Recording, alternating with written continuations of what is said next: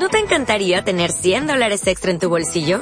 Haz que un experto bilingüe de TurboTax declare tus impuestos para el 31 de marzo y obtén 100 dólares de vuelta al instante. Porque no importa cuáles hayan sido tus logros del año pasado, TurboTax hace que cuenten. Obtén 100 dólares de vuelta y tus impuestos con 100% de precisión. Solo con Intuit TurboTax. Debes declarar para el 31 de marzo. Crédito solo aplicable al costo de la presentación federal con TurboTax Full Service. Oferta sujeta a cambios o cancelación en cualquier momento.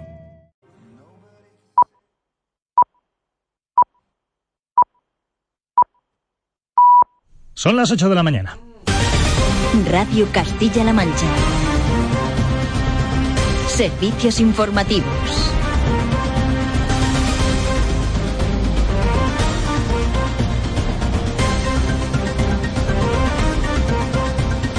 ¿Qué tal, señoras, señores? Saludos, muy buenos días. Arranca este informativo matinal de Radio Castilla-La Mancha. Este viernes la actualidad sigue mirando a una instalación puntera que sigue en crisis en nuestra región. Es la central del COGAS en Portellano. A las 10 se va a celebrar la mediación previa a la convocatoria de huelga y sus trabajadores van a pedir al ayuntamiento que interceda para evitar el despido de 100 personas de las subcontratas el 1 de septiembre. Pero este problema, el del COGAS, llegaba ayer al Congreso. El Ministerio de Industria explicaba el destino de sus presupuestos para el año que viene, algo que viene sucediendo, venía sucediendo durante los últimos tres días, y el secretario de Estado de Energía Alberto Nadal, le preguntaban precisamente por la central. Él aseguraba que su departamento ha puesto sobre la mesa 20 millones de euros para la resolución del conflicto, aunque las cuentas no cuadran. El COGAS gasta 135 millones al año e ingresa 45. Es decir, un déficit de 90 millones al año. Nosotros hemos planteado un apoyo a través de la orden de indemnificación de 20 millones al año. Pero la empresa ni los trabajadores han conseguido buscar un plan de viabilidad que permita salir de ahí. Nosotros estamos dispuestos a hablar de cualquier plan de viabilidad o cualquier solución, pero dentro de un margen. La nómina, para que nos hagamos una idea, son 14 millones de euros al año. Y la subvención que necesitan, 90. Por cierto, la nómina es una media de 100.000 euros por trabajador. Palabras que encendían a los trabajadores. Para ellos ese anuncio de los 20 millones se debe hacer en la mesa de negociación, no en el Congreso. Y niegan rotundamente cobrar esos 100.000 euros que decía Nadal. Jesús Crespo es el secretario del Comité de Empresa del COGAS. Nosotros le invitamos a que consulte el boletín oficial de la provincia donde está eh, colgado lo que es el convenio del COGAS, en el cual ahí puede ver y se puede demostrar a cualquiera que lo vea que los trabajadores del COGAS no ganamos 100.000 euros y si lo ganan serán dentro del equipo directivo Hablaremos del COGAS y con los trabajadores del COGAS en este informativo cuando por lo demás hay más asuntos. Sobre el crimen de Laura y Marina, aunque sea lejos en Rumanía, sigue el proceso para la extradición de Sergio Marate a España. El tribunal rumano encargado de este doble asesinato ha adelantado al lunes la vista en la que tiene que decidir si entrega o no a Morate a la justicia española. En caso de que diga que sí, que lo extradita, Morate podría recurrir, lo cual puede alargar un tanto el asunto. Ese mismo día, además, la justicia rumana también tiene que decidir si el coche de Morate será examinado también aquí en España.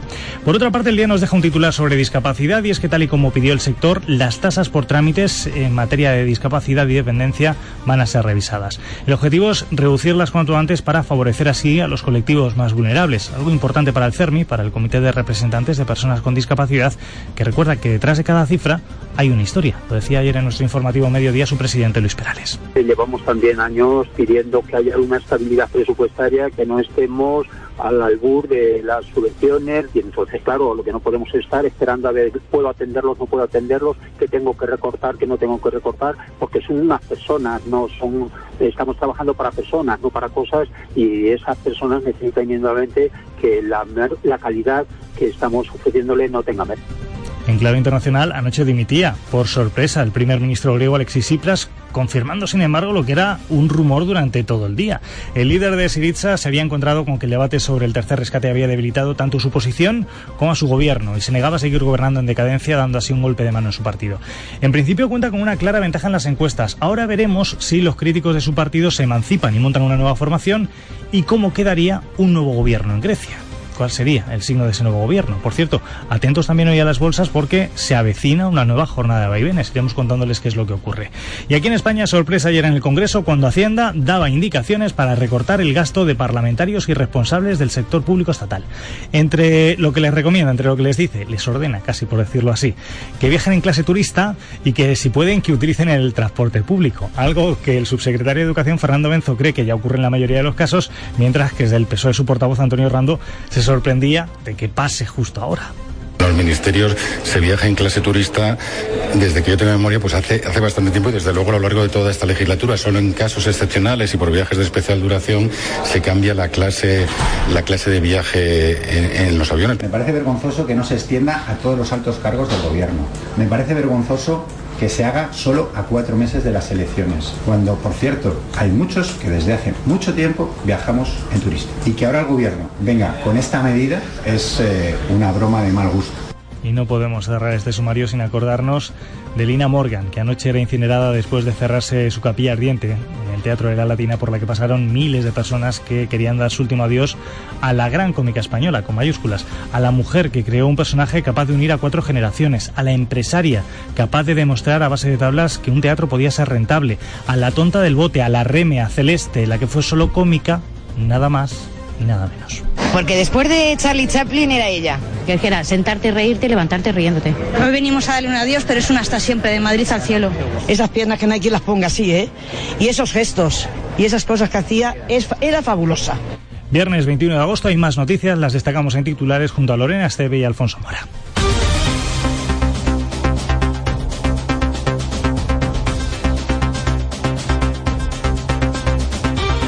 El Partido Castellano presenta una denuncia contra la ministra de Medio Ambiente Isabel García Tecerina porque cree que está incumpliendo la legalidad vigente respecto al trasvase Tajo Segura. Asegura que no se cumplen los 400 hectómetros cúbicos no trasvasables que fija la ley. Ya ha sido enviada a la Fiscalía del Tribunal Supremo por correo certificado. Y otra denuncia, la del Hospital de Tomelloso, que según sus profesionales lleva meses en una situación límite. El 97% de los médicos han firmado un comunicado en el que reivindican mejores condiciones laborales que garanticen la asistencia sanitaria a los pacientes pacientes. Se quejan de una escasa plantilla, de la sobrecarga de trabajo y de las largas listas de espera. Hoy comienza la media veda en Castilla-La Mancha. Hasta el próximo 21 de septiembre se podrá cazar codorniz, tórtola y paloma torcaz. Los agentes medioambientales piden disminuir la presión cinegética en algunas especies debido a la reducción de población. Los días hábiles para practicar estas modalidades serán los de apertura y cierre de veda y los jueves, sábados, domingos y festivos. Los ganaderos del sector lácteo de la comarca de Talavera denuncian que atraviesan una situación crítica. Lamenta que son ya 14 meses los que llevan sin cubrir los gastos de producción. Han solicitado al Ministerio que, como ocurre en Francia, les garantice un precio mínimo y es que aseguran están sobreviviendo gracias a los créditos que les otorga el banco. Hoy la oposición presenta sus enmiendas a los presupuestos generales del Estado que se van a debatir la próxima semana en el Congreso. Todo indica que será el ministro de Hacienda, Cristóbal Montoro, quien los presente. El PSOE pide que lo lógico es que sea el propio presidente del Gobierno quien debería comparecer para defender las cuentas. Y en deportes, Alfonso. Arranca hoy la Liga con el Málaga-Sevilla. Los nuestros también debutan en competición liguera el Albacete el domingo en Tarragona y hay derby en segunda B mañana sábado entre el Deportivo Guadalajara y el Socuellamos. Lo va a ofrecer Castilla-La Mancha Televisión. Además, Pedro podría debutar este fin de semana con el Chelsea. El Atleti de Bilbao tendrá que remontar el 3 a 2 de Cilina si quiere estar en la fase de grupos de la Europa League. Y en tenis, noticia, Feliciano López se ha cargado a Rafa Nadal, ya está en cuartos de Cincinnati. Le ha sido toda una sorpresa, no vamos a decir que no. Gracias, Alfonso. 8 y 7 minutos de la mañana vamos a hablar acerca del tiempo porque desde luego se nota que hace calor, se nota que hace mucho calor, que han subido las temperaturas durante los últimos días. Vamos a ver si sigue hoy la situación más o menos igual. Aurora González, buenos días. Buenos días. Después de una noche y una madrugada con chubascos aislados en las provincias de Albacete, Toledo y Cuenca, tendremos una mañana de cielos poco nubosos en las cinco provincias, con algo más de nubosidad en la zona de Parameras, en Guadalajara. Será a partir del mediodía cuando las nubes aumenten, nubes que pueden dejar chubascos y tormentas en cualquier punto de la comunidad, sobre todo en zonas de montaña, pero pueden ser fuertes en el sistema ibérico, tanto en Cuenca como en Guadalajara. En cuanto a las temperaturas, bajan en la mitad oeste y se mantienen sin cambios en el resto. Es un adelanto del notable descenso de temperaturas que tendremos este fin de semana. Por cierto, hablaba de tormentas Aurora, 24 litros ayer en Albacete, no está mal. Vamos al tráfico, la DGT, Israel Martínez, ¿qué contamos? Buenos días. Hola, buenos días. Poco que contar, afortunadamente. En líneas generales se circula muy bien por todas las carreteras de Castilla-La Mancha, no hay apenas tráfico, no hay ninguna incidencia que destacar, así que normalidad, nivel de servicio blanco. Que siga, tocaremos madera. Gracias, Israel. Y dentro de la información del día no nos olvidamos tampoco de otra cuestión completamente diferente y es eh, del un conductor que ha sido localizado en este caso con una alta tasa de alcoholemia, en este caso un conductor de autobús con pasajeros que ha sido detenido por circular por la región con una elevada tasa de alcoholemia. En concreto, fue detectada a la altura del kilómetro 185 de la Nacional 401 en el término municipal de Ciudad Real y esa detención se enmarca dentro de la campaña de tráfico contra el consumo de bebidas y drogas por parte de los conductores. Son algunos de los asuntos que les vamos a ir detallando a partir de ahora en este informativo matinal de Radio Castilla-La Mancha. Tiempo de noticias. Arranca el informativo con Pablo García en el control de sonido y Javier Mateo en nombre de la redacción de los servicios informativos de esta casa. Informativo matinal. Radio Castilla-La Mancha. Javier Mateo.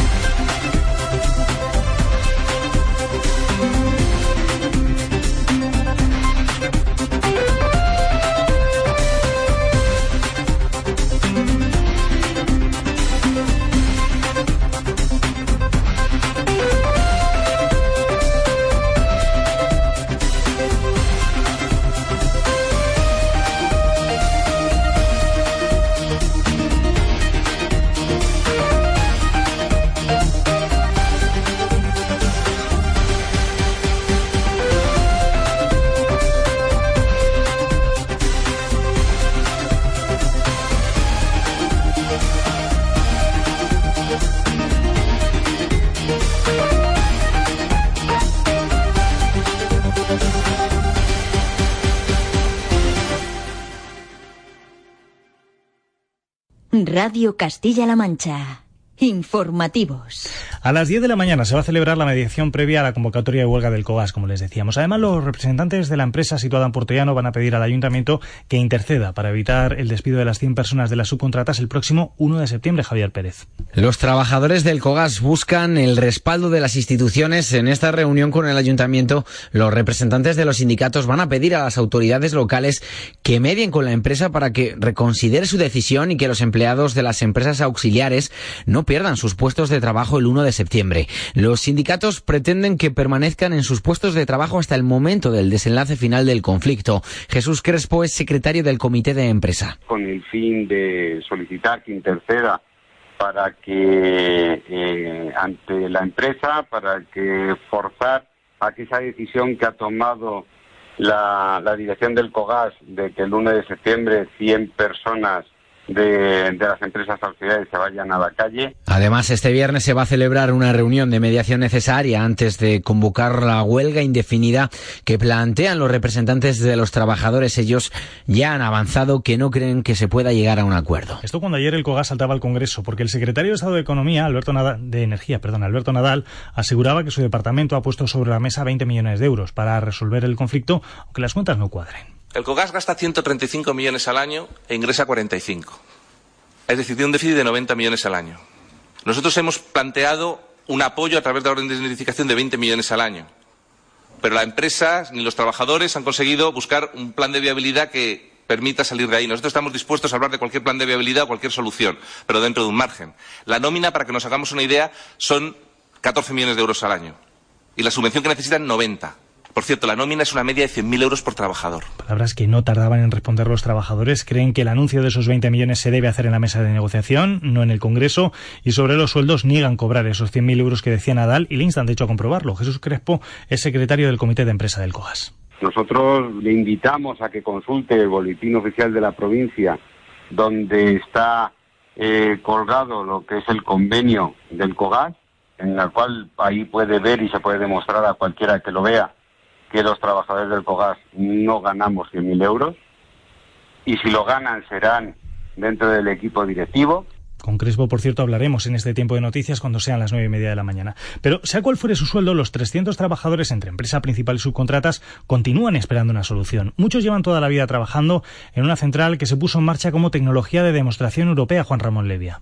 Edurne López lleva más de 20 años como trabajadora del COGAS. Ahora que la dirección de la empresa ha anunciado que va a cesar la producción de energía a partir del 1 de septiembre, lamenta que esos responsables de la compañía piensen en los trabajadores únicamente como números en un de resultados. No nos tienen en cuenta, no tienen en cuenta nuestra situación, el, nuestro coste personal, el coste laboral. No, para ellos somos una cifra que además ni siquiera tienen en cuenta que esta empresa es puntera tecnológicamente, no, para ellos simplemente somos un número y ahora mismo ese número no les cuadra. Después de media vida trabajando en la central, lamenta que si finalmente cierra, perderá parte de su vida. Es una pena porque ya no es el tema de que pierdas tu puesto de trabajo, que es un drama tremendo, es que aquí está parte de nuestra vida. Yo llevo la mitad de mi vida trabajando aquí y esto es mío. Lo, he visto nacer desde el principio, igual que todos los trabajadores de aquí, y nos da muchísima pena que esto pueda llegar a cerrarse. Esta madre de trillizos reconoce que la incertidumbre laboral afecta a su vida familiar. Intento separar lo más posible esta circunstancia, este conflicto de mis hijos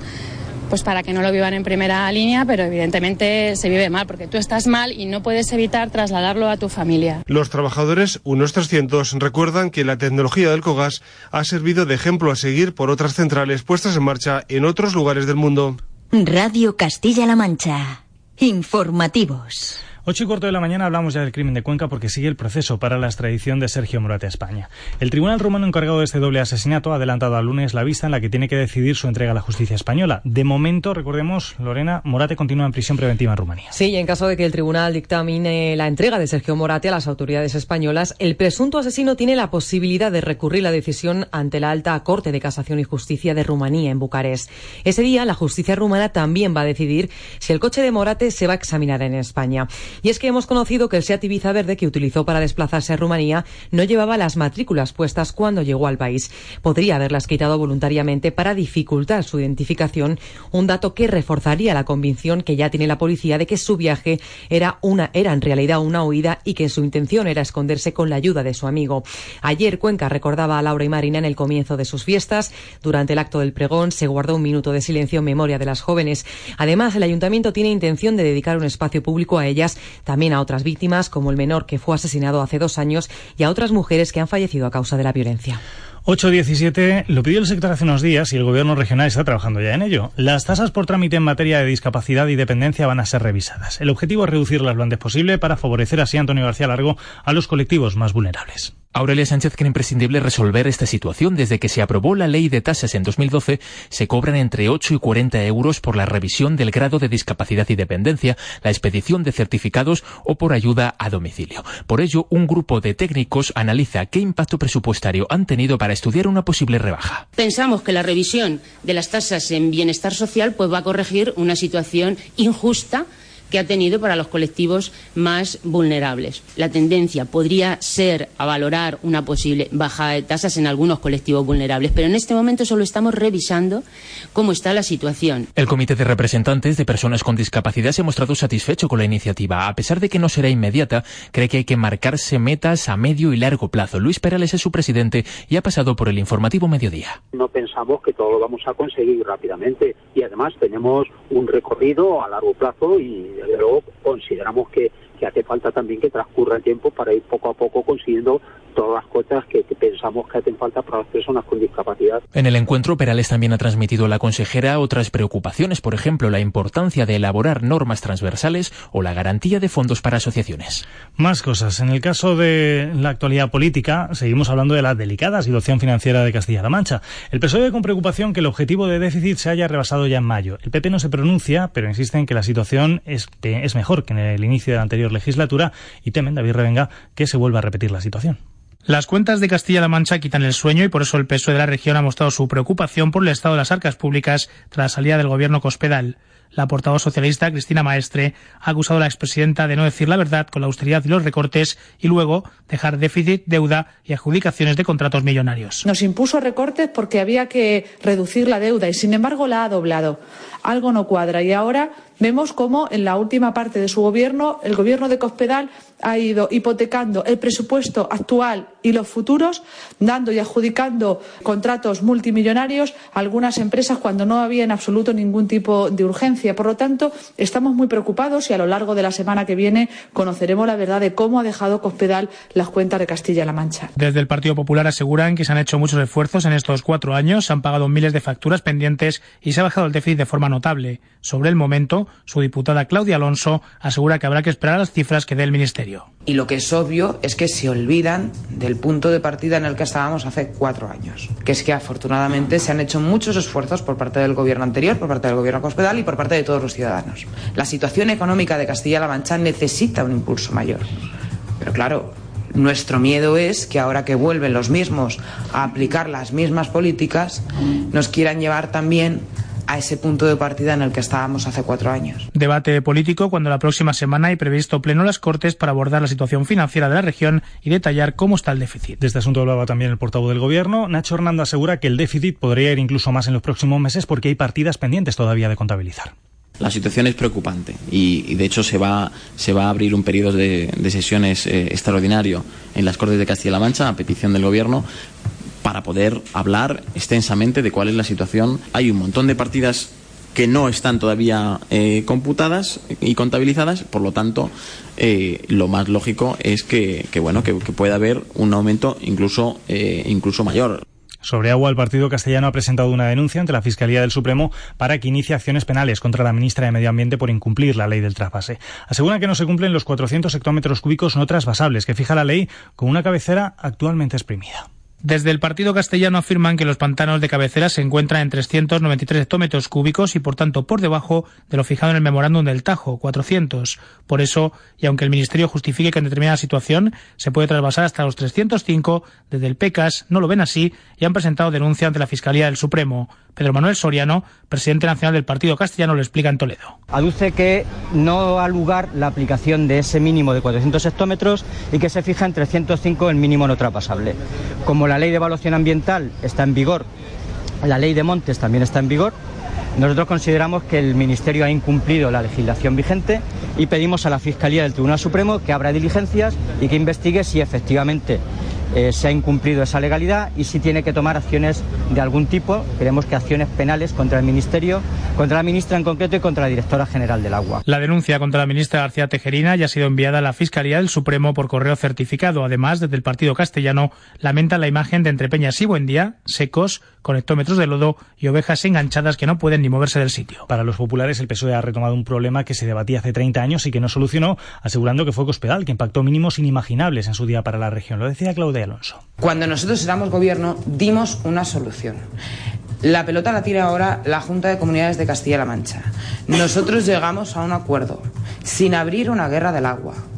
No entiendo por qué ahora algunos quieren volver a traer cierto tipo de cuestiones y a abrir cierto tipo de guerras eh, que, a mi entender, se habían solucionado en la legislatura anterior. El portavoz del Ejecutivo, Nacho Hernando, insiste en que el trasvase es ilegal porque la reserva mínima de los embalses de cabecera está por debajo de los 400 hectómetros cúbicos. Es una negligencia política el ordenar un trasvase cuando había 420 hectómetros cúbicos ordenar un trasvase de 20 hectómetros cúbicos, que no engañen a nadie, que, que estos no son los 304 que iban a aumentar de forma progresiva. Si en cualquier momento en los embalses de Entrepeña y Buendía sumaban 900 hectómetros cúbicos, entonces automáticamente el límite se establecía en 400. Y un asunto más en clave política porque Podemos denuncia el incumplimiento del pacto de investidura de Emiliano García Paje. Creen que no se están adoptando, adoptando medidas para abordar el rescate ciudadano, Juan Pablo Carabias. Medidas que Podemos considera urgentes como la tramitación y el pago de ayudas de emergencia social, ingresos mínimos de solidaridad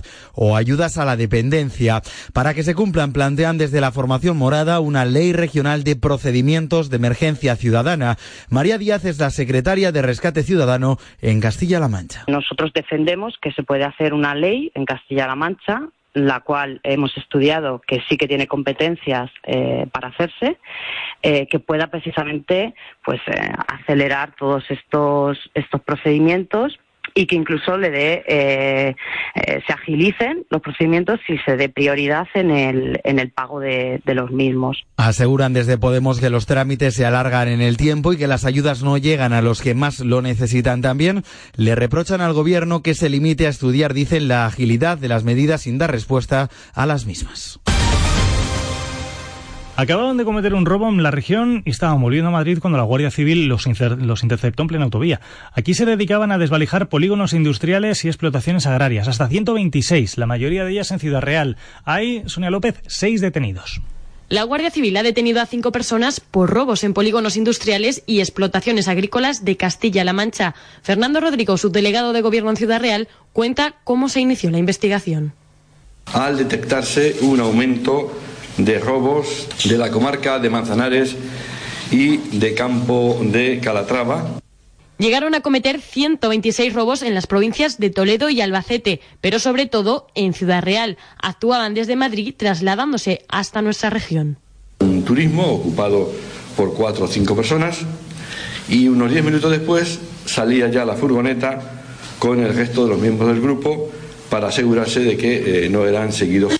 Una vez cometido el robo, cargaban los objetos sustraídos en los vehículos y regresaban a Madrid, donde los vendían a un chatarrero de la Cañada Real que también ha sido detenido. Herramientas agrícolas, herramientas de mano, cocinas portátiles. La suma de todos los objetos podría alcanzar un valor en el mercado de 500.000 euros. Los investigadores avistaron una furgoneta sospechosa de la cual solo pudieron obtener parte de la matrícula. El vehículo fue interceptado días después en la autovía A43 cuando regresaban de cometer uno de los robos. Los detenidos son de nacionalidad rumana, vecinos de Madrid, que ya han pasado a disposición judicial. Todos tenían entre 10 y 15 detenciones anteriores. Y vamos a hablar en este caso de otra cuestión diferente del Hospital de Tomelloso porque llevan meses denunciando su situación límite, tanto que el 97% de sus médicos ha firmado un comunicado reivindicando mejores condiciones laborales para garantizar así la asistencia sanitaria a los pacientes, Elia Bernal. Los facultativos del Hospital General de Tomelloso denuncian que se encuentran en una situación límite a causa de los recortes del anterior gobierno. Miguel Ángel Jiménez es jefe del servicio de anestesia. La situación es crítica porque tenemos una plantilla eh, la más corta dentro de SESCAN en relación a la población atendida y eh, la sobrecarga de trabajo es abrumadora y aún así la lista de espera mm, no, no, somos capaces de solucionarlos. Casi la totalidad de la plantilla, 70 de los 72 médicos del centro, emitieron un comunicado alertando sobre el deterioro de la calidad de la asistencia sanitaria, una reclamación que ha atendido el consejero de Sanidad, Jesús Fernández, durante la toma de posesión del nuevo gerente del hospital. Y además de ser sensible a su escrito, recojamos lo que ellos decían y lo que otros colectivos del hospital pueden decir y lo que nosotros pensamos que se puede hacer en Tomelloso, que creo que tenemos ideas como para que esto sea eh, diferente. Ante estas declaraciones, los profesionales se muestran esperanzados y confían en que tanto Fernández como el nuevo gerente, Antonio Sanz, pongan sus equipos a trabajar para recuperar el prestigio de este hospital comarcal. 8.27 minutos, tenemos algún apunte de la información nacional e internacional. Mirando en primer lugar a Grecia, donde al final los rumores se convirtieron en realidad y Alexis Tsipras presentaba su dimisión como primer ministro griego. Decisión que llega después de que se haya aprobado el tercer rescate y que haya creado una fuerte división en el seno de su partido, Vega Hernández. Un tercer rescate de 86.000 millones de euros que trae duras condiciones, ajustes en las pensiones, en el IVA y nuevas privatizaciones, recortes equivalentes entre el 4 y el 5% del Producto Interior Bruto del país heleno, condiciones que han dividido a Sirisa, el partido del primer ministro, en la tarde de ayer presentaba su dimisión. Dimite porque no ha podido aplicar el programa que prometió, dice, y ahora son los griegos quienes deben decidir. Alexis Tsipras anuncia también que se va a presentar a las próximas elecciones que se van a celebrar en breve en el país. La grieta fundamental se abría el 14 de agosto, cuando Tsipras perdía el apoyo de 47 de los diputados de su grupo por ese tercer rescate que este jueves se hacía efectivo. Aquí en España ayer y por sorpresa, Hacienda daba indicaciones para recortar los gastos de parlamentarios y responsables del sector público estatal. Entre esas recomendaciones, que viajen en clase de turista o que utilicen el transporte público. Cristina Hoyos. Se trata de una lista de ocho indicaciones recogidas en una orden publicada en el Boletín Oficial del Estado firmada por el ministro de Hacienda y Administraciones Públicas, Cristóbal Montoro.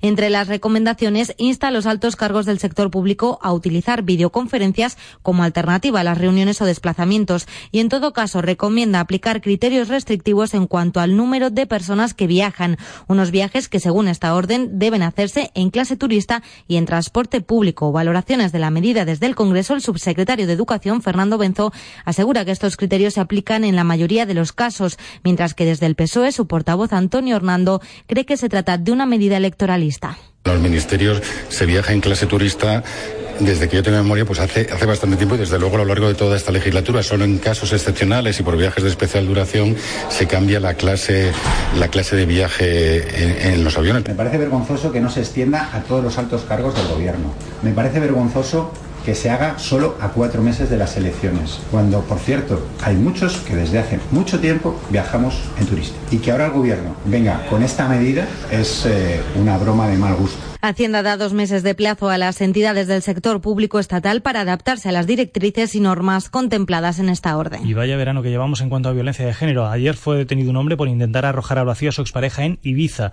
El agresor de nacionalidad paraguaya quebrantó la orden de alejamiento, se coló en la casa de la víctima y literalmente le dijo ahora vamos a saltar los dos. Una orden de alejamiento que el hombre había quebrantado por enésima vez desde que en 2013 cesase la relación de pareja. Desde entonces parece que había un acoso continuo que ella, por cierto, había denunciado. La mujer tuvo que ser trasladada a un centro asistencial.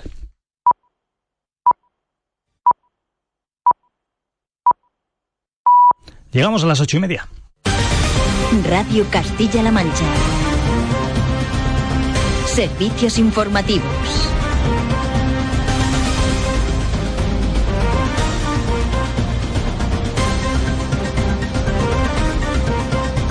Desde las 8 contándoles lo más importante del día, desde las 8 con este informativo matinal en el que recuperamos los asuntos más importantes de este viernes junto a Lorena Esteve. En primer lugar, hablamos del COGAS. Industria propone ahora 20 millones para salvar la planta. Condiciona la inyección a un plan de viabilidad al que emplaza a la empresa y a los trabajadores. Lo decía ayer el secretario de Estado de Energía, Alberto Nadal, que además lanzaba la siguiente andanada a los trabajadores. Encontraba la respuesta de Jesús Crespo de Comisiones Obreras. Pero la empresa ni los trabajadores han conseguido buscar un plan de viabilidad que permita salir de ahí. Nosotros estamos dispuestos a hablar de cualquier plan de viabilidad o cualquier solución, pero dentro de un margen. La nómina, para que nos hagamos una idea, son 14 millones de euros al año. Y la subvención que necesitan, 90. Por cierto, la nómina es una media de 100.000 euros por trabajador. Que los trabajadores del COGAS no ganamos 100.000 euros y si lo ganan serán dentro del equipo directivo Crimen de Cuenca se adelanta el lunes la vista sobre el presunto asesino Sergio Morate. La justicia de Rumanía va a estudiar el día 24 la posibilidad de entregar a la justicia española al hombre acusado de asesinar a dos jóvenes de Cuenca. La policía española ya investiga en Timisoara el viaje de Morate hasta Rumanía. Lo hizo en un coche sin matrículas. Ayer se guardó un minuto de silencio en el inicio de las fiestas de San Julián de Cuenca en recuerdo a las dos mujeres asesinadas. Castilla-La Mancha revisa la baja las tasas en materia de discapacidad y dependencia. El objetivo del gobierno es reducirlas para abaratar los pagos por revisión de grado de discapacidad discapacidad, dependencia o ayuda a domicilio.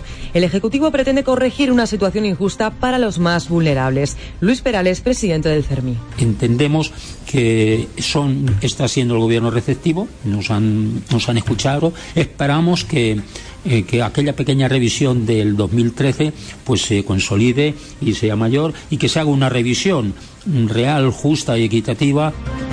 La Junta califica de preocupante el estado de las cuentas públicas. Estima que el déficit previsto para este año ya se superó a 30 de junio y no se descarta que aumente ya que hay, dice el portavoz del Gobierno, partidas sin contabilizar.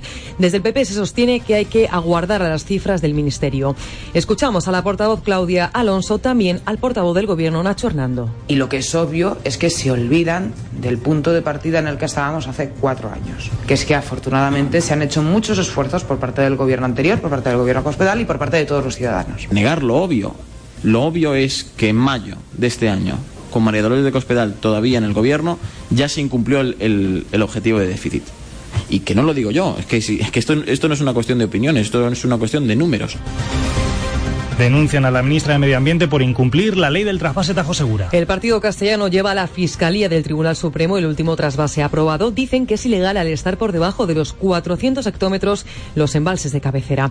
El gobierno de Castilla-La Mancha también califica de ilegal esta derivación de agua. Pedro Soriano, presidente del partido castellano. Estamos debajo de los 400, se aplica la, el memorándum del Tajo al que tanto se agarra ahora el Partido Popular, que hay que cumplir, hay que cumplir, pues vamos a cumplirlo. Exigimos que se cumpla el memorándum del Tajo. Estamos en contra de él, pero como es la legalidad vigente, que se cumpla. Se abre la media veda en Castilla-La Mancha. Desde hoy hasta el próximo 21 de septiembre se podrá cazar codorniz, tórtola y paloma torcaz en la región. Los agentes medioambientales han pedido disminuir la actividad cinegética para estas especies. La temporada se presenta con novedades y buenas expectativas. Juan de Dios García, presidente de la Federación de Caza. Y la novedad para este año pues es que se va a poder cazar los días de apertura y cierre de este periodo de caza aunque no coincida con los días hábiles tradicionales que son jueves, sábados y, y domingos. Fuera de Castilla-La Mancha miramos a Grecia, dimite el primer ministro Alexis Tsipras. Intenta así acabar con la rebelión en Sirisa, la coalición que lo aupó al poder toda vez que se ha aprobado el tercer rescate griego con duras medidas e impuestos y pensiones y admitiendo que no ha podido aplicar el programa con el que se presentó a las elecciones. Siete meses después, Tsipras tira la toalla, aunque anuncia que va a concurrir a los próximos comicios, previsiblemente el 20 de septiembre. La oposición presenta enmiendas a la totalidad de los presupuestos del Estado. Todos los grupos, a excepción de UPN, ha confirmado que van a rechazar las cuentas del gobierno una vez que ayer finalizaron la ronda de presentaciones de los altos cargos de los diferentes departamentos. Presupuestos que la oposición tacha de electoralistas. El socialista Antonio Hernando le pide a Rajoy que los defienda, responde el popular Rafael Merino. Tiene que ser el señor Rajoy el que venga a defender estos presupuestos como su testamento político. Que pida que Rajoy venga a defender unos presupuestos, que es señal de que se han presentado. Lo que debería de criticar es que Zapatero no presentó presupuesto y por eso no pudo defenderlo. No podemos olvidarnos del aplauso multitudinario ayer en el último adiós a Lina Morgan. Sí, la actriz que fallecía ayer ha sido incinerada esta medianoche en la más estricta intimidad después de la capilla ardiente se instalara en el Teatro de la Latina, donde tantas y tantas veces triunfó. Su público le rendía el último tributo y también autoridades y compañeros del cine y teatro como una emocionada Concha Velasco. Creo que no solo eh, los compañeros hemos perdido a una amiga, creo que España ha perdido un referente cultural muy importante. Porque después de Charlie Chaplin era ella. Que era sentarte, reírte, levantarte riéndote. Hoy venimos a darle un adiós, pero es un hasta siempre de Madrid al cielo. Y en los deportes, hoy arranca la liga. Con el partido adelantado entre el Málaga y el Sevilla. Arranca también para los nuestros. Mañana tenemos derbi en Castilla-La Mancha Televisión entre el Deportivo Guadalajara y el Socuellamos y el Albacete debuta el domingo en Tarragona. Además, el Atleti de Bilbao perdió anoche 3 a 2 y tendrá que remontar para estar en la fase de grupos de la Europa League. Y en tenis, el toledano Feliciano López ya está en cuartos de Cincinnati al vencer a Rafa Nadal, su próximo rival, el suizo Federer. Y no olvidamos tampoco el tiempo. Vamos a saber si hay novedades o no hay novedades. Aurora González, buenos días. Buenos días. En las últimas horas se han registrado chubascos aislados en las provincias de Albacete, Toledo y Cuenca. Por delante tenemos una mañana de cielos poco nubosos en las cinco provincias, con algo más de nubosidad en la zona de Parameras, en Guadalajara. Será a partir del mediodía cuando las nubes aumenten y esas nubes pueden dejar chubascos y tormentas en cualquier punto de la comunidad, sobre todo en zonas de montaña, pero pueden ser fuertes en el sistema ibérico, tanto en Cuenca como en Guadalajara. En cuanto a las temperaturas, bajan en la mitad oeste y se mantienen sin cambios en el resto de la comunidad. Es un adelanto del notable descenso de las temperaturas que tendremos este fin de semana. Gracias, Aurora. Por cierto, tenemos una información de última hora y es que la Guardia Civil ha detenido a tres personas por un robo con violencia en un bar de Tomelloso. Utilizaron un arma de fuego para intimidar, sustrajeron el dinero de la recaudación del establecimiento, así como de los clientes. Eh, repetimos información que acabamos de conocer y nos, que nos acaba de facilitar la delegación de gobierno. 8.37 minutos de la mañana. Informativo matinal. Radio Castilla-La Mancha. Javier Mateo. Hay duende, también en verano. Todas las mañanas de 10 a 2 de la tarde viajamos por la música de los 70, 80 y así hasta nuestros días. Sin perder de vista nuestro flamenco, nuestra copla y esas canciones del verano que han puesto banda sonora a nuestros días de sol y mar. En Radio Castilla-La Mancha de 10 a 2 de la tarde. Aquí hay duende. También en verano.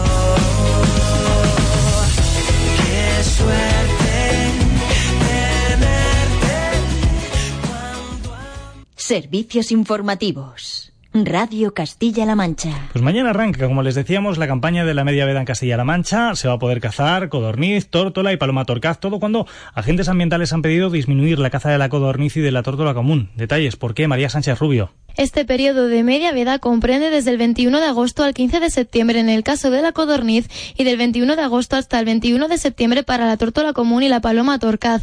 Una campaña donde se va a poder cazar los días de apertura y cierre de veda, aunque no coincidan con los días hábiles de caza que son los jueves, sábados, domingos y festivos. Por su parte, la Asociación Profesional de Agentes Medioambientales de Castilla-La Mancha pide disminuir la presión cinegética sobre la codorniz y la tórtola común, debido a la reducción de poblaciones de estas especies en los últimos años. Por esta razón se establece un cupo diario de 10 ejemplares para la tórtola común y en el caso de la codorniz los cazadores se muestran poco optimistas ya que argumentan que las altas temperaturas de nuestra región han provocado que esta ave se desplace hasta lugares más frescos. De todos modos conviene hablar y mucho acerca de esta media veda que se abre hoy. Repetimos, con nosotros tenemos al presidente de la Federación de Caza de Castilla-La Mancha, don Juan de Dios García. Muy buenos días. Hola, buenos días. Para aquellos que no estén iniciados en el mundo de la caza, ¿qué supone esta media veda? Bueno, pues supone un periodo de, de caza estival que es previo a la temporada a la temporada general y que es un bueno es un periodo muy tra- muy tradicional y que tiene mucha afectación entre los entre los cazadores de, de bueno, en España y de Castilla-La Mancha por supuesto. Es por decirlo así casi un aperitivo de lo que viene después. Sí, porque en el caso de la, de la codorniz eh, hay que decir que como se caza con como se caza con la ayuda de, de perro, pues es una es una caza que sirve para iniciar a, lo- a los perros que vayan a hacer la temporada por primera por primera vez, es decir, a los perros noveles y, y también constituye una, una caza muy muy bonita por la por la forma de cazar de, de los perros y que también se puede practicar por personas que no tengan una que tengan ya una edad avanzada y que no puedan luego emplear grandes jornadas de caza en la época en la época general. Juan de Dios, ¿qué esperan de, de esta media veda? ¿Qué previsiones tienen ustedes? Bueno, pues las previsiones son las que se veían un poquito venir, ¿no? Fruto de la de la situación climatológica que estamos padeciendo, esta sequía tan tan prolongada. Eh, las codornices probablemente, aunque entraron en su en su día y en en su día, pues seguramente hayan se hayan marchado de la región la gran mayoría, si no hay si no hay regadíos o parcelas donde se puedan mantener en condiciones óptimas, pues hayan optado por, por desplazarse a zonas más, más al norte. Pero Pues- bueno, esto, esto siempre, esto siempre pasa así. Las, las codornices entran y luego se distribuyen donde más, tienen el hábitat más, más favorable. Luego, por lo demás, eh, Juan de Dios, es cierto que durante los últimos años estamos hablando del potencial económico que está demostrando la caza para una región como la nuestra. ¿Eso se nota también en la media veda? Hombre, claro que se nota, porque nos- nosotros recibimos eh, cazadores de, de otras de otras comunidades autónomas, particularmente de, del Levante, del Levante y la zona de y la zona de Murcia. En, esta- en este caso la zona de Murcia quizá menos, pero sí que sí que del Levante, zona de tradición tortolera y palomera, como son las provincias de Ciudad Real y Toledo, pues sí que sí que tienen en esta época un movimiento económico notable. Eh, cuando escuchábamos la información de nuestra compañera María Sánchez Rubio, la escuchábamos decir en este caso que eh, en el caso de la tórtola común y de la codorniz se ha pedido sobre todo reducir la presión, que se cace menos. ¿Es una petición lógica por parte de los agentes medioambientales? Bueno, hay que recordar que esta asociación de agentes medioambientales lo que no le gusta es la caza, porque de hecho pidieron en su día la derogación de la, de la nueva ley de caza eh, sin ni siquiera pedir que se que se retocara puntualmente. Directamente pidieron la, la derogación. Eh, hay un sector dentro de los agentes de medio ambiente, bueno, que está bajo mi punto de vista muy radicalizado y lo que no le gusta, como digo, es la, la caza. Yo creo que los cazadores han demostrado con suficientes suficientes veces eh, tener eh, la cabeza encima de los hombros, eh, estableciendo cupos para la tórtola, que antes no los había, y desde hace, creo recordar, dos años ya, ya les tenemos, Y en cuanto a retrasar el periodo eh, de apertura y de cierre, bueno, pues es una medida que ha habido que, adoptar este año por circunstancias, pero que indudablemente habrá que volver a retomar en, en años venideros. No tiene mucho sentido retrasar la apertura de la media veda una semana cuando luego se están dando autorizaciones excepcionales para abatir palomas en el mes de mayo o abril, que es cuando verdaderamente están en época de cría y el daño es tremendo. ¿Sería esa su principal reivindicación de cara a una posible modificación de la norma? Mm, sí, eh, nosotros, como yo digo, desde el sector cinegético, imagino que para la próxima temporada pues habrá que retomar otra vez las, las fechas de, apertura y de cierre, tomando siempre las, las, las más idóneas. Y, desde luego, pues eh, en estas autorizaciones que, excepcionales que estoy diciendo de para abatir palomas por daños a la agricultura, pues habrá que replanteárselas y hacerlas eh, de otra manera o con menos con menos duración en el tiempo. Eh, eh, señor García, decíamos que esto es la media vida, evidentemente, que estamos a la espera de que arranque la temporada. ¿Cuándo arranca en sí la temporada de caza este año? ¿La temporada de general? Sí, la general. Sí, en general, pues el 8 de, de octubre hasta el 8 de febrero para la caza menor y desde el 8 de octubre hasta el 21 de febrero para la caza para la caza mayor. O sea, como se decíamos que esto es, por decirlo así, el aperitivo para esa temporada general, ¿qué esperan de ella? Pues yo creo que va a ser una temporada que está, como decía anteriormente, muy marcada por todo lo que nos ha estado viniendo de la situación de, sequía que hemos padecido. ¿También el clima va a afectar a la temporada general? Sí, sí, sí, sí, seguro, vamos. Eh, de hecho, de hecho ya se está viendo. la perdiz ha tenido una cría totalmente irregular dentro de la dentro de la región. Eh, eh, luego, pues el conejo no tiene ningún no tiene ningún problema. El conejo eh, hay unas poblaciones importantísimas, lo que no quiere decir que puntualmente pues tenga haya problemas de, escasez, pero vamos, la tónica general es de abundancia.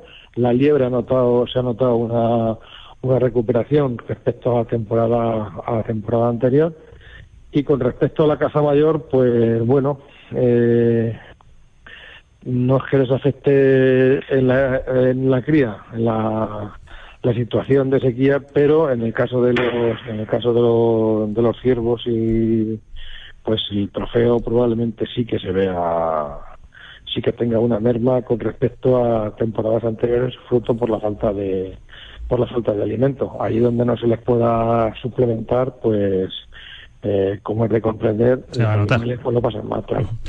veremos a ver qué pasa, a ver si tenemos al menos una rebaja en las temperaturas y va mejorando el tiempo, por lo menos de aquí a los próximos meses, porque falta hace después de la tremenda sequía que estamos atravesando durante los últimos meses. Eh, don Juan de Dios, vamos a dejarlo aquí, agradecerle que haya estado esta mañana con nosotros y que vaya bien esta media veda. Pues nada, muchas gracias. Encantados, muy buenos días. hasta luego. 46 minutos sobre las 8 de la mañana, tiempo de bajar al kiosco.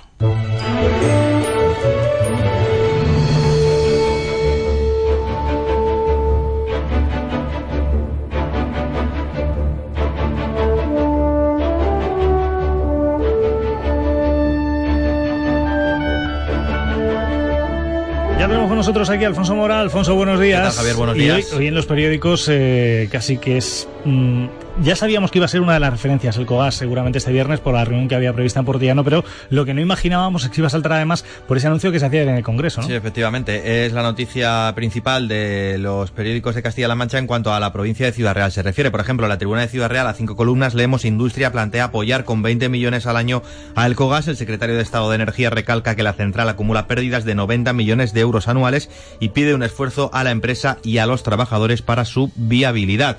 Este asunto también centra la portada, como digo, del otro diario de la provincia de Ciudad Real, del diario Lanza. Industria habla de dar 20 millones al Cogas y la empresa lo desmiente. Alberto Nadal propone esta aportación anual, pero dice que habrá que rebajar los costes eh, laborales. Son los dos asuntos de referencia de los periódicos de la provincia de Ciudad Real que traen otros asuntos en su portada. Por ejemplo, en la tribuna eh, leemos la foto mm, cerrado por feria y vemos a, un reloj, alguien marcando el reloj, el pequeño comercio de la capital echa el cierre por las tardes ante el descenso de la actividad en las fiestas. También hay un hueco para la portada de la entrevista que mantenías hace tan solo unos instantes, para la media veda. Arranca una media veda más corta, con más tórtolas y con menos codornices, dice la tribuna de Ciudad Real, que también eh, tiene espacio para el tema deportivo. Ya sabes que este fin de semana arranca la liga. Socuella hemos ilusionado con el debut del Yugo. En cuanto al lanza, completamos la portada. Fotografía para el consejero de Sanidad. Ha llegado el momento del hospital de Tomelloso y espacio también para esa operación policial de la que venimos hablando aquí en Radio Castilla-La Mancha. La Guardia Civil detiene a seis miembros de una banda muy activa responsable de 126 robos. Eh, seguimos el recorrido a los periódicos de Castilla-La Mancha. Por ejemplo, en la tribuna de Cuenca, la justicia rumana decide el lunes sobre la entrega de Sergio Morate a España. La vista se adelanta cuatro días, aunque podría recurrir la decisión ante el Tribunal de Casación. Los investigadores confirman que el presunto autor del crimen quitó la matrícula del coche. La foto de portada es para las ferias y festas de San Julián, que ayer arrancaban. Emotivo pregón, el recuerdo de Marina y de Laura marca el inicio de las fiestas que arrancaron con la imposición de las bandas a las damas y las palabras del poeta José Luis Lucas Aledón. Más noticias de la Tribuna de Cuenca, por ejemplo, en cuanto a la Diputación, confía en el reinicio de las obras en la Fuensanta. Saltamos hasta la tribuna de Albacete, foto de portada eh, muy atractiva. Las tascas se despiden hasta el año 2016. Las tradicionales establecimientos de la feria cerraron ayer sus puertas hasta la primavera con fuerzas y con ganas para proseguir en las próximas temporadas. Está directamente en esas tascas albaceteñas. Te iba a decir yo lo de que porque había mirado ahí, ahí ya he visto la respuesta, ¿eh? Ya he visto, hombre, hay un poquito de unas tapas, unas cañitas, en fin. Muy buena, muy buena la foto de los compañeros de la tribuna de Albacete. Titular de portada de este periódico. Los vecinos de la zona estudian acudir a la justicia por el exceso de ruido. Ya sabes que esta es una polémica eh, que viene coleando en, en los últimos meses en la ciudad de Albacete. La Asociación de Residentes Damnificados denuncia descoordinación por la concesión de nuevas licencias el ayuntamiento asegura que los sonómetros están en proceso de compra. Viajamos hasta eh, la provincia de Toledo. Nos queda, por ejemplo, la tribuna. El juzgado ordenó el 31 de julio la paralización de la obra del taller del Moro. El proyecto estará parado hasta que se celebre el juicio por la denuncia presentada por Francisco Rojas como vecino afectado. El cubo exterior de más de 3 metros de arista es el elemento que motivó la denuncia. También hacen un huequecito al balance de las ferias de Toledo. Tolón recoge el sentir popular y prepara el traslado del ferial. Y foto de portada para el deporte. Prácticamente es algo generalizado los periódicos de Castilla-La Mancha, ya sabes que arranca la liga. la, liga, tribuna eh, de la provincia de Toledo le, dedica la portada al Talavera. El periódico patrocina al, Talavera y está muy bien. La tribuna con el Talavera. En fin, hay que apoyar a todos los equipos de Castilla-La Mancha. Y este rotativo eh, así lo hace. También hablan del nuevo patrocinador del Club Deportivo Toledo y de seis expacientes en baloncesto de parapléjicos que van a estar en el europeo. Enhorabuena para ellos. Vamos a completar eh, la información de los periódicos de Castilla-La Mancha con las páginas interiores del diario ABC que también se la dedican a la media veda de caza que ya arranca con este titular, recomiendan reducir la caza de codorniz y de tórtola por su baja densidad, algo de lo que hemos hablado en este informativo hace tan solo unos minutos. Por otra parte, Alfonso, tenemos que mirar ya los periódicos nacionales, el, el protagonista común, Alexis Tsipras. Sí, la verdad es que es el protagonista de los cuatro periódicos de, todos tirada nacional. Sí, por ejemplo, en el ABC y en La Razón se enfoca de una manera similar. En el ABC leemos la fractura populista en Grecia, fuerza Tsipras a dimitir, el primer ministro Eleno convoca elecciones siete meses después de llegar al poder. Y en La Razón, a cinco columnas, Tsipras dimite y asume el fracaso del populismo europeo. El primer ministro Eleno dice sentirse orgulloso de las condiciones del rescate porque han salvado a Grecia. Admite que no ha podido cumplir sus promesas, hemos hecho lo que hemos podido. Son las mm, enfoques, digamos, del periódico ABC y de La Razón. Eh, de manera distinta, eh, titulan en El Mundo y en El País, por ejemplo, en El Mundo, aunque es, en ambos es la noticia más, eh, más interesante o que más parte de la portada ocupa, la rebelión en Siriza fuerza a Cipras a dimitir a los siete meses. Adelanto electoral, el primer ministro llama a los griegos a decidir quién debe negociar con Europa a partir de ahora. Y en el diario El País, foto de portada también para Alexis Tsipras. Tsipras convoca nuevas elecciones tras solo siete meses de polémica gestión. Grecia volverá a las urnas el 20 de septiembre. No logramos todo lo que prometimos al pueblo, admite el presidente heleno. Es el protagonista prácticamente unánime, como te digo, de las portadas. Algunos otros asuntos, bueno, la otra protagonista, como no podía ser de otra manera, es Lina Morgan. En todos eh, los periódicos hay espacio en la portada. En la primera de ABC muere Lina Morgan, la gran cómica española. Foto de portada en La Razón, que se la dedican a Lina foto, Morgan. Una foto muy bonita, en blanco y negro. Una foto que, eh, bueno, pues ayer es un retrato del artista que ayer estuvo en la Capilla Ardiente, en ese teatro de la Latina. Gracias a ti, un titular también eh, muy interesante de- del diario La Razón. Fallece Lina Morgan, gracias a ti. Y en el mundo, pues eh, también se recoge el fallecimiento de Lina Morgan, la cómica del pueblo que no logró ser feliz. El diario El Mundo, por cierto, Javier, trae una información en el faldón inferior eh, de la que hoy vamos a estar muy pendientes porque seguro que da mucho de sí esta investigación. Atención a esta noticia. Cuatro hermanas sufren una ablación al ir de vacaciones a Mali. La Fiscalía de Menores del País Vasco investiga los hechos denunciados por la mayor, una joven de tan solo 14 años. Seguramente sería obligación de las familias que se verían, iba a decir lo, lo de las jóvenes, las jóvenes se verían completamente obligadas a hacerlo. Sí, la Veremos Fiscalía de Menores ya está sobre los cuenta, pero, hechos. sin En el embargo, País Vasco eh, ya hay mucho revuelo y, en fin, vamos a ver qué ocurre con estas cuatro hermanas que habrían sufrido esa ablación. Nos quedamos con ello. Gracias, Alfonso. 8.53, vamos a hablar acerca de nuestro personaje, uno de los principales escritores de terror de todos los tiempos, eh, el señor Lovecraft. Vamos a ver los detalles que nos trae María Sánchez Rubio.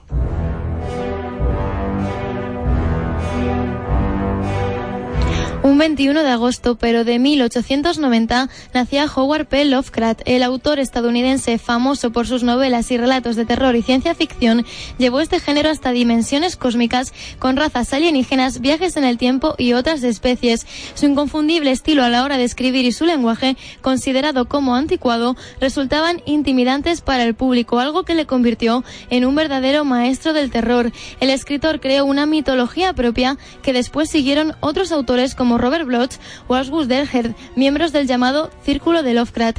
Como suele suceder con muchos genios, en vida no alcanzó el éxito entre el público que sí ha experimentado en siglos posteriores. Ateísta y profundamente interesado en la ciencia, Lovecraft murió a los 46 años a causa de cáncer.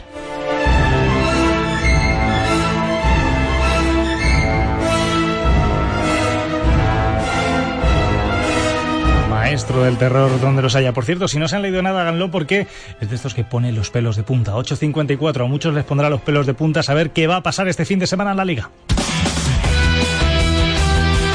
Deportes en la radio de Castilla-La Mancha.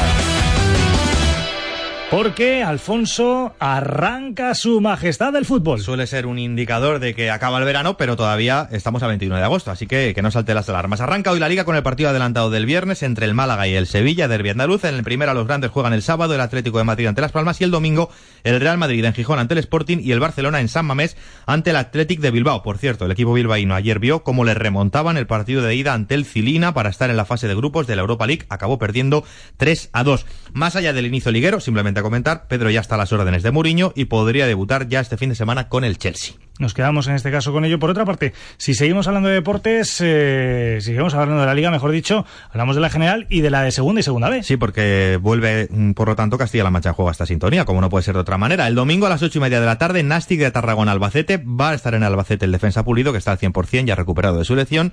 Claves de la temporada, las decía el entrenador Luis César San Pedro. Lo que pasa entre las áreas es irrisorio, es el envoltorio del juego, pero es que al final, si no eres bueno en aquella portería y en esta, no tienes nada que hacer en el fútbol, ¿no? Los buenos equipos son los que son buenos en la portería contraria y son buenos en la suya. Lo que hagas de área a área, sea vistoso, menos vistoso, juego muy combinativo, preciosista, directo, eso todo es el, el papel que envuelve el regalo. Bueno, pues no está mal la comparación de San Pedro. Bajamos un escalón. En segunda B tenemos derbi. Lo veremos mañana a las 8 en Castilla-La Mancha Televisión. Deportivo Guadalajara, Socuellamos. Se lo pierde José Ángel y los alcarreños. Ayer estuvieron con David Vidales en primer equipo los porteros de ambos conjuntos. Kevin Ulbrich por el Depor y Jesús por el Yugo Socuellamos. No, yo creo que, hombre, el favorito siempre, siempre es el, el Guadalajara por nombre, pero yo creo que este año a la vez de tenemos que ser ambiciosos, pero también un poco cautos, porque el año pasado es muy difícil repetir lo que hicimos el año pasado. Creo que el equipo, ya te digo, anda bien y sobre todo en la parte defensiva, entonces yo creo que, bueno, a ver, yo creo que nos llevaremos la victoria. Bueno, pues veremos quién se lleva el derby. El domingo a las seis y media vuelve la división de bronce el Talavera, que se estrena en Irún ante el Real Unión. A la misma hora, la Roda, con problemas en defensa, también viaja a tierras vascas para medirse a la Real Sociedad. Y nos queda el Toledo, que recibe el domingo a las 7 al Baracaldo. El club ha rescindido a Guillermo Palacios y su presidente, Fernando Collado, admite el papel de favoritos. El hecho de que se cuelgue el cartel del favorito al Club Deportivo Toledo es algo que este club se ha ido ganando las últimas temporadas.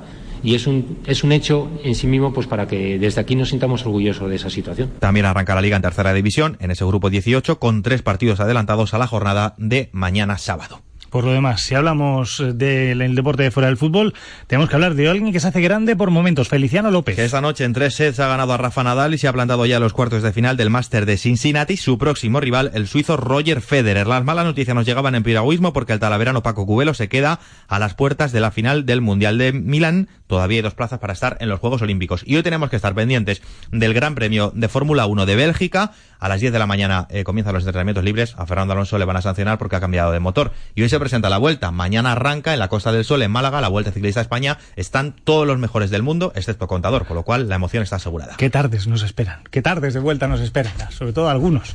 eh, 8.58, gracias Alfonso. Vamos a hablar de la otra gran protagonista del día, Lina Morgan.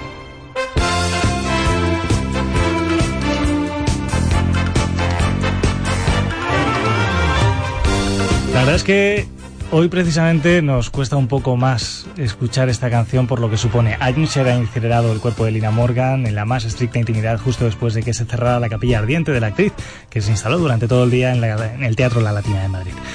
Grandes personalidades del mundo de la cultura, la política y una amplia mayoría de admiradores abarrotaron ese patio de butacas para vivir en primera persona la que para muchos fue su gran actuación final.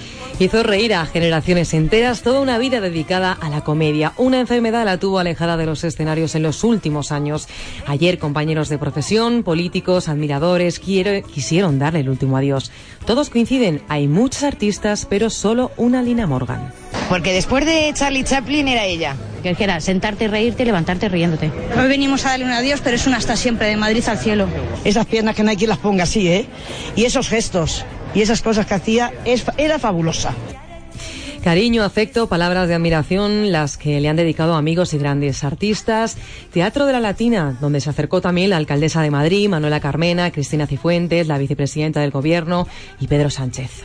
Creo que no solo eh, los compañeros hemos perdido a una amiga, creo que España ha perdido un referente cultural muy importante.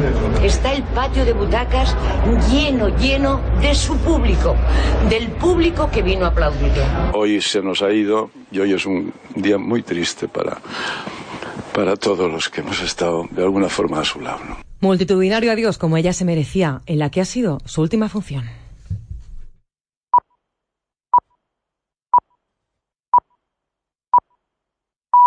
Llegamos a